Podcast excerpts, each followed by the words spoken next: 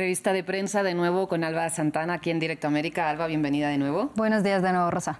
Vamos con un tema de actualidad internacional, sobre todo en la región, y es la muerte accidental de Sebastián Piñera ayer en Chile, ¿no? Sí, así es. Recordemos que Piñera murió ayer a los 75 años cuando volvía en helicóptero de un almuerzo con un amigo suyo empresario, con José Cox, cuando perdió el control de la nave del helicóptero que manejaba y se precipitó al lago Ranco. Tres de los pasajeros que iban con él pudieron salvarse, pero Piñera no se hundió a 40 metros y los equipos de rescate tuvieron que recoger su cuerpo y por eso obviamente ocupa las portadas de los medios principales nacionales como el Mercurio que titula Fallece Sebastián Piñera, el presidente que sostuvo la continuidad democrática y enfrentó la pandemia. Bueno, destaca este medio los varios desafíos durante su mandato, así como que en 2010 se convirtió en el primer presidente de derechas para la democracia chilena y también destaca su trayectoria como empresario privado con una fortuna rosa de más o menos 3 mil millones de dólares. La tercera, por otro lado, titula Sebastián Piñera 1949-2024 a modo de obituario,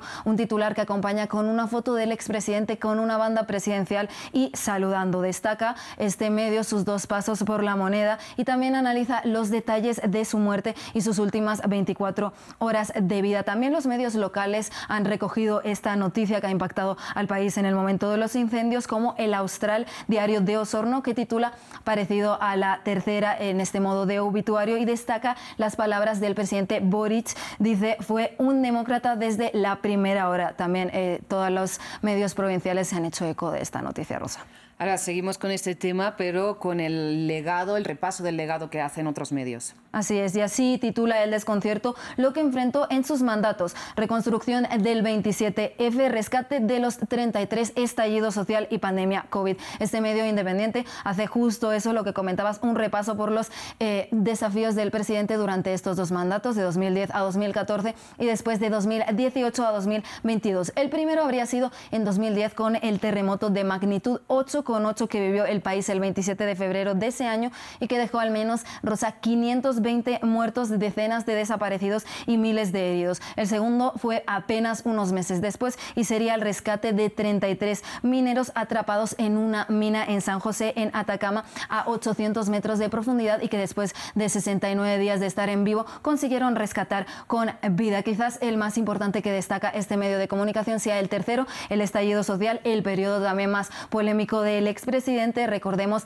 en 2019, eh, durante su segundo mandato, justo tras el alza de los precios del transporte público, Chile vivió un estallido social que se tradujo en manifestaciones y también tuvo mucha crítica a la acción policial y a sus métodos por cientos de denuncias de tortura. Muchos también perdieron los ojos, como remarca este medio. Todo terminó en una propuesta de reforma de la Constitución Rosa, a la que se impuso el no en 2022 y también hace unos meses. La postura de Piñera hasta el último momento al respecto ha sido polémica. Una de sus últimas declaraciones sobre este tema fue lo de 2019 no fue un estallido social, fue un golpe de Estado. El cuarto y último reto que remarca este medio sería la pandemia de COVID-19 que dice eh, tuvo un buen balance en general su manejo. Ahora vamos a pasar a El País que titula Rosa Piñera el presidente piloto y por eso yo te pregunto, ¿tú sabías que Piñera era capaz de manejar helicópteros?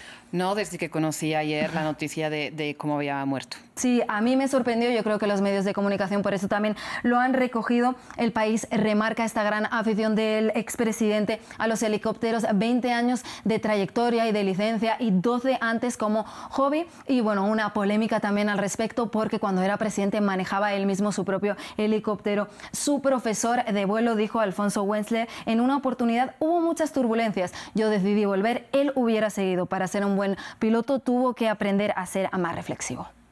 Bueno, Alba, muchas gracias por este primer tema. Vamos eh, con otro foco de la actualidad internacional. Hablamos de la franja de Gaza. Un reportaje de The Intercept eh, aborda lo que supone estar embarazada y dar a luz ¿no? bajo la ofensiva israelí. Sí, algo muy traumático, Rosa, según este reportaje de The Intercept. Este medio independiente eh, estadounidense titula Superó la tragedia, los horrores de estar embarazada y dar a luz en Gaza. Y es que es la realidad de muchas en Gaza, Rosa, mujeres gestantes con un sistema de salud, según remarca este medio al borde del colapso que tienen un acceso muy difícil tanto a los servicios prenatales como postnatales y nos cuenta en concreto la historia de una de ellas, de Yasmin Yudé, que el 22 de diciembre se puso de parto y tuvo que acudir al hospital de Alauda en el campamento, recordemos, de Nuiserat y mm, contó a este medio de comunicación pues que vivió una escena aterradora con la llegada de cientos de muertos y de heridos eh, por los bombardeos israelíes mientras ella estaba a punto de dar a luz. Dice, vi cadáveres quemados, partes del cuerpo desmembrados, madres llorando la muerte de sus hijos. Mi parto quedó eclipsado por la intensidad del terror. Naciones Unidas, Rosa, estima que hay 50.000 mujeres en Gaza embarazadas y con un promedio de 180 eh, mujeres que dan a luz cada día.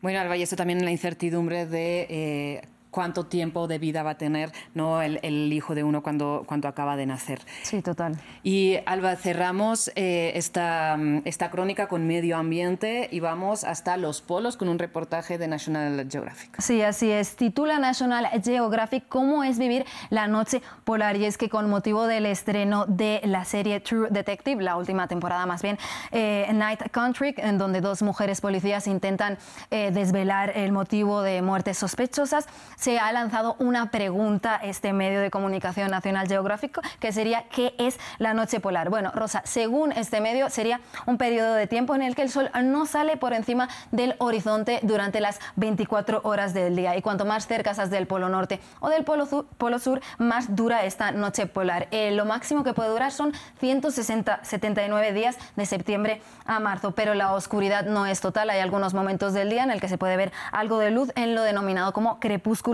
polar. Pero bueno, las consecuencias en las personas no son fáciles. Igualmente afecta muchísimo a los ritmos circadianos de las personas, interrumpe el sueño y también genera una sensación de falta de energía. ¿Tú crees que serías capaz de soportar esto? No, y cuando he visto los primeros episodios de, de la nueva temporada de True Detective, es una de las cosas que más angustia me ha generado. Sí, genera muchísima ansiedad. Yo también la estoy viendo. Alba, muchísimas gracias por esta revista de prensa. Muchas gracias. Nos vemos.